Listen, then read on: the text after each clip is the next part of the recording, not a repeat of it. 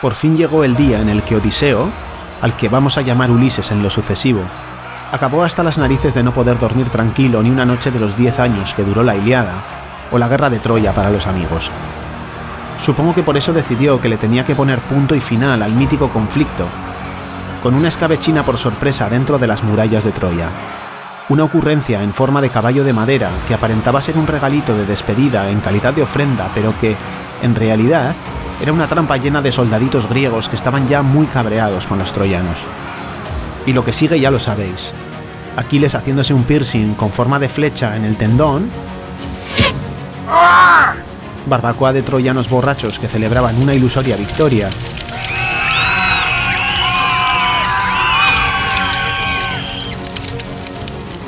La alianta Helena reconciliada con Menelao haciendo una paradita en Egipto a modo de viaje de novios antes de volver a Esparta. Y el arca de Eneas, que no es el arca de Noé, pero sí la flota de los troyanos supervivientes, que después de dar unos cuantos tumbos durante años por el Mediterráneo, acabarían germinando en Roma para fundarla y posteriormente dar pal pelo a los griegos, acabar con su cultura y robarles ya de paso a todos sus dioses. Casi nada. Pero no es aquí donde quiero poner el acento. Es en el regreso de nuestro héroe Odiseo o Ulises a la paz de las noches con su mujer Penélope y su hijo Telémaco como lo que era el idílico rey de Ítaca, un reinado que había tenido que abandonar diez años antes por el compromiso político que le llevó a la guerra. Un viaje de vuelta a casa que tenía que ser un mero trámite se convirtió en lo que hoy conocemos como la Odisea. Y todos sabemos lo que es la Odisea, básicamente lo contrario a un viaje de novios. Primero, un antojo de los dioses en forma de venganza arrastraría las doce naves de Ulises a la isla de los Cicones. Con ellos intercambiaron un saqueo y una borrachera por unas cuantas bajas en el ejército de Ulises. Un cambio de aire los plantaría después en el país de los lotófagos en las costas de África. Allí se drogaron a placer durante días hasta que Ulises decidió cortarles el rollo, para volver a casa. Después cayeron en la isla de los Cíclopes.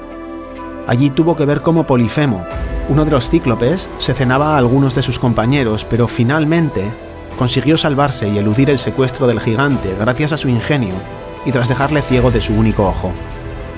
Y se salvó, sí, pero la lió cojonuda porque la incidencia cabreó soberanamente al padre de Polifemo, que casualidad también era el soberano del mar, las tempestades y los vientos. O sea, Poseidón. Y este decidió que les haría imposible el resto del viaje en forma de fuertes vientos, tormentas y un fuerte oleaje.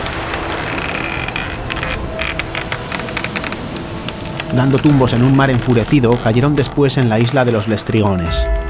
Una vez más, no fueron del todo respetuosos con los habitantes de la isla, y estos, haciendo uso de su enorme fuerza, empezaron a arrancar piedras del suelo y a lanzarlas contra la flota de Ulises hasta que ésta quedó reducida a una unidad con la que consiguieron huir de nuevo al infierno que les tenía reservado Poseidón. Así, a la deriva de un mar que hacía con ellos lo que le daba la gana, amerizaron en la isla de la hechicera Circe. El vino de la bruja convirtió a su tripulación en una enorme piara de cerdos hasta que, tras un año, Ulises, que no cayó en el embrujo, consiguió convencerla de que los dejara partir de nuevo en busca de su ansiado destino. Si no era suficiente con un mar que se había ensañado con él, a Ulises aún le quedaba una visita al inframundo. Se suponía que allí conocería a un tal Tiresías y podría preguntarle cómo coño volver a Ítaca y su madre, que también andaba por ahí, le dio el parte y le dijo cómo había dejado Ítaca justo antes de estirar la pata. A modo de nota curiosa, os cuento que Homero nos pone la entrada al inframundo más o menos allá por Cádiz. Con la clave para volver a casa, aprovechó para darle un regalito a sus oídos. Os sonará el mítico pasaje de los cantos de sirena a los que consiguió no sucumbir. Tapó con tapones de cera los oídos de sus marineros y atándose al mástil del velero se pudo dar el gustazo de escuchar el concierto entero, sin caer en la trampa de la llamada de las gorgonas. Así llegaron a la itinerante isla de Eolo. El encuentro con Eolo a punto estuvo de llevarles hasta casa. Este empaquetó todos los vientos y se los entregó, y les dijo, Solo tenéis que retenerlos en la caja. No abráis la caja hasta llegar a Ítaca. Así, los vientos no os molestarán y tendréis el mar tranquilo pero por un problema de comunicación y teorías de conspiración abrieron la puta cajita y cuando ya tenían Ítaca a un par de paladas de remo, las recién liberadas tempestades los mandaron de vuelta al Averno marítimo. Esta vez, el caprichoso Poseidón les tenía reservada una peligrosa maniobra naval en Estila. Tendrían que librarse de los remolinos que minaban el paso, y no sin alguna que otra baja, también de Caribdis, el monstruo de seis cabezas cuyo plato favorito eran precisamente los marineros. Y se cobró uno por cabeza, pero la nave y Ulises pudieron seguir su viaje. El consejo de Tiresías en el inframundo para volver a casa era muy sencillo de cumplir no sacrifiquéis a los bueyes de Helios, les dijo Tiresías. Pues bien, igual que hicieron con el consejo de Eolo, se lo pasaron por el forro, y Helios, como es lógico, se enfadó y le pidió a Zeus que les recordase que con los dioses es mejor no pasarse de listo. Y Zeus, indignado, les mandó uno de sus rayitos que fulguró la nave de la que solo quedaron Ulises y un tablero. Tras varios días a la deriva aferrado a su tablero, finalmente naufragó en la isla de Ogygia. Siete años lo tuvo Calipso raptada en la isla como esclavo sentimental, hasta que apiadada, versión Disney, o extorsionada por los dioses, la versión más probable, dejó marchar a Ulises. Habían pasado 20 años desde que dejó Ítaca, y su confianza por volver y encontrar las cosas como añoraba estaba absolutamente mermada.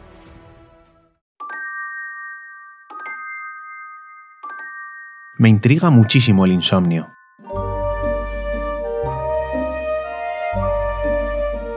La sutileza con la que infiltra tus noches.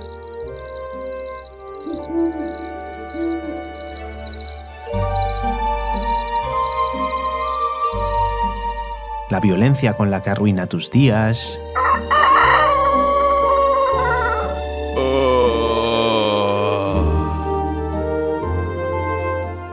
la tiranía con la que te somete y consigue que le temas.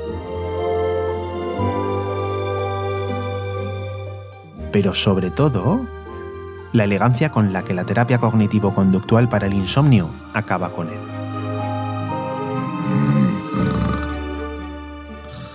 Quédate y te lo cuento.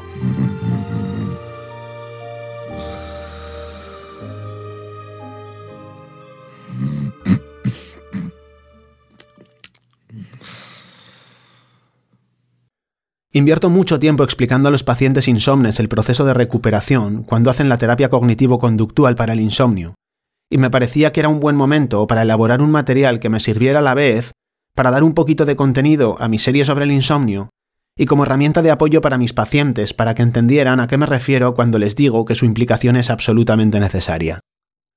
Me voy a inventar una metáfora para desglosar el proceso de las distintas fases por las que tiene que pasar el paciente cuando se pone en nuestras manos. Vamos con las fases de la recuperación. Fase 1. El punto de partida. Este es el momento en el que el paciente descubre la terapia cognitivo-conductual para el insomnio. Ese punto de partida del que os hablo es el insomnio. Un lugar sombrío y tormentoso en el que no hay paz. Es algo parecido a estar en una lucha eterna como la de Troya. Un sitio en el que no solo no puedes dormir, sino que también sientes que no hay escapatoria. Puedes llevar semanas, meses o años en ese lugar y tu obsesión es solo una, partir a un lugar mejor. Has probado a salir por un montón de sitios diferentes. Has intentado nadar en el océano. Has intentado atravesar un bosque de espinos. Te has enfrentado a la manada de tigres de las tierras del norte. Todo ello sin éxito. Las medidas de higiene del sueño, los rituales, los suplementos, la medicación, no han servido para nada en tu afán por dejar atrás el problema del insomnio. Tu confianza en poder dormir en condiciones es nula y estás muy frustrado y preocupado por tu situación actual. Pero de repente, te encuentras con una puerta de un túnel. Hay una nueva oportunidad. En la entrada hay un letrero que indica Terapia cognitivo-conductual para el insomnio. Y piensas, mmm, terapia e insomnio en una misma frase. Así que tu esperanza se reaviva y rápidamente llegas a la conclusión de que eso de la terapia del insomnio implica atravesar el túnel. Fase 2. La entrada en el túnel. La entrada en el túnel se hace con mucha ilusión. Por fin has encontrado la forma de salir de ese mundo hostil en el que habitas. Te armas de valor y confianza y entras en el túnel. Pronto compruebas que la cosa se va poniendo oscura. Avanzas a tientas. Miras atrás y ves ese mundo en el que sabes que no quieres volver a estar. Te vuelves otra vez hacia el otro lado y sigues avanzando. Pero pronto la luz desaparece. Lo último que has visto es un letrero dentro del túnel en el que indica solo faltan dos tres semanas para ver la luz al final del túnel. Y de repente te entran las dudas. Tu situación no es mejor que esa de la que vienes. No puedes dormir y tienes muchas dudas de tu capacidad para enfrentarte a ese viaje, a ese trámite. Tu sueño sigue siendo malo e impredecible. Tu confianza en tus posibilidades de crear un sueño suficiente es muy baja. Tienes dos opciones, volver a Mordor o volcarte en un acto de fe. Toca elegir, Mordor o fe. En el letrero no ponía que la restricción controlada del sueño y el control de estímulos iban a ser un camino de rosas. Pero finalmente te dejas llevar. No quieres volver a ese sitio de fatiga, irritabilidad, preocupación por el sueño, frustración, emociones negativas o incluso síntomas físicos. Y avanzas a tientas guiado solo porque eres capaz de palpar las paredes del túnel. En este caso, las paredes del túnel somos Ollane a un lado y yo al otro, que te guiamos a través del dichoso pasadizo. Y te preguntarás, ¿por qué coño no habéis iluminado el túnel? Y te diremos, nosotros no hemos construido el túnel, el túnel ya estaba aquí cuando llegamos, pero si confías en nosotros, la luz al final del túnel acabará llegando. Y resignado avanzas haciéndonos caso, dando tumbos de pared a pared a tientas por el túnel.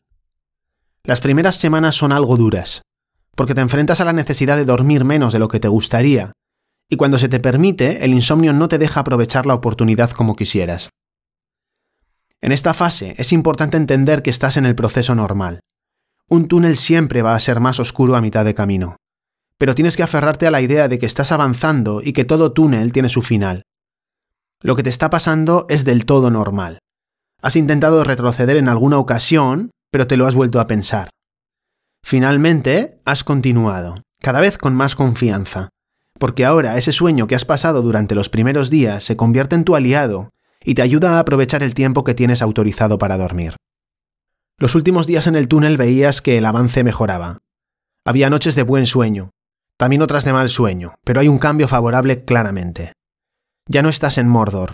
Es el momento de ignorar las noches de mal sueño y recrearse en las noches en las que has dormido mejor de lo que era costumbre, ese es el camino. Un poquito más y de repente se vislumbra un puntito luminoso al final del túnel. Te ha llevado un poquito más de dos semanas, pero finalmente ese puntito de luz asoma allá a lo lejos. Sigues en el túnel, y eso quiere decir que sigues padeciendo los síntomas de la falta de sueño.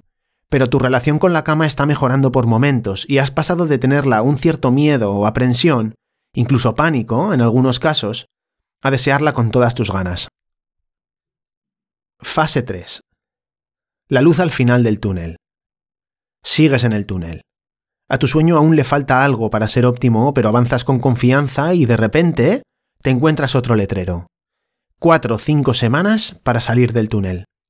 Pero en esta ocasión, la luz te guía. El camino se hace evidente y avanzas a paso firme.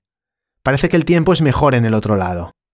Tus noches cada vez son más reparadoras, tu sueño más predecible y tu confianza cada vez más y más grande. Fase 4. Ahora sí, el final del túnel. Al salir del túnel ves un paisaje que te resulta conocido. Ya habías estado ahí. Puede que hayan pasado semanas, meses, puede incluso que hayan sido años o en algunos casos hasta décadas. Pero ahora es tu destino y un lugar de no retorno. El clima es bueno, tu sueño predecible, tu confianza en tu capacidad de dormir bien es muy alta. Y para tu regocijo, el clima sigue mejorando a lo largo de las próximas semanas. Se está muy a gustito en ese sitio. Fase 5. Los cambios de clima y las fases de insomnio agudo. Porque incluso en el paraíso, a veces se nubla y hace mal tiempo y llueve. Pero sin duda es mucho mejor que el clima del sitio del que vienes. Los rigores de la vida, los problemas, minarán tu sueño puntualmente. Son fases de insomnio agudo. Pero ahora sabes que son del todo normales y pasajeras. Cuando llueve, el túnel se ilumina y recuerdas la vez en la que lo atravesaste con la confianza de que al otro lado la cosa sería mejor. Pero ahora ya sabes que no, que es una trampa, porque allí nunca hace bueno. Esas luces y la protección que te ofrece el túnel son todas aquellas cosas que hacías para sobrellevar el insomnio agudo. Las siestas, los remoloneos, los somníferos, los rituales, lo que sea que te hiciera paliar los efectos de unas noches de mal sueño. Pero ahora ya sabes lo que hay al otro lado del túnel y lo que no debes hacer para volver a ese lugar la hostia de hostil. Esas son las fases de la recuperación del insomnio. No quiero pensar en la cantidad de veces que Ulises estaría a punto de rendirse, pero el tío era cabezón como el que más, testarudo hasta el tuétano y perseverante hasta decir basta. Y no claudicó. Con sus altos y sus bajos, ahí se mantuvo en pie durante todo el proceso. Finalmente, Ulises llegó a Ítaca tras un largo secuestro como esclavo sexual de Calipso, y gracias a los favores de los feacios, consiguió aterrizar en la costa de su isla. Con su arte y habilidad y con algún que otro favor de Atenea, consiguió también restablecer los desórdenes que causaban los pesados pretendientes de Penélope. Así recuperó su reinado y pudo disfrutar de la compañía de Penélope, su mujer, y de Telémaco, su hijo. Estaba pensando en utilizar la proeza de las doce pruebas de Hércules para ilustrar las dificultades del insomne en su proceso de recuperación, o incluso el viaje de su homólogo troyano Eneas en lo que conocemos como la Eneida. Pero sin duda, la de Ulises es la historia que mejor ilustra el proceso de recuperación del paciente insomne. Los diez años de guerra en Troya es una metáfora más acertada del calvario del insomnio crónico que el intenso dolor agudo y la necesidad de redimirse por la enajenación transitoria que le indujo Hera y que hizo que Hércules asesinara a su mujer y sus hijos. Menuda pieza la era que aparece en todos los capítulos, y no como Blancanieves o Pipilastrum precisamente. Además, la perseverancia es una virtud mucho más apropiada que las hercúleas dotes del hijo de Zeus cuando se trata de atravesar el túnel del insomnio. Y el premio, la paz en el hogar que tanto añoraba, Ítaca, es un ejemplo muy pertinente de lo que representa recuperar el sueño para el insomnio crónico.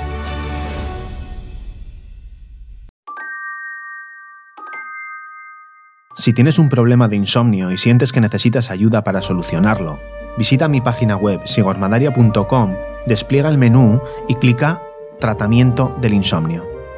Ahí podrás conocernos a Ollane y a mí en un vídeo explicativo sobre la terapia cognitivo-conductual para el insomnio y conocer los detalles de nuestro programa. Y si te ha gustado el contenido o conoces a alguien que le pueda ayudar o interesar, no dudes en premiarlo y compartirlo. Saludos y nos vemos en el próximo episodio.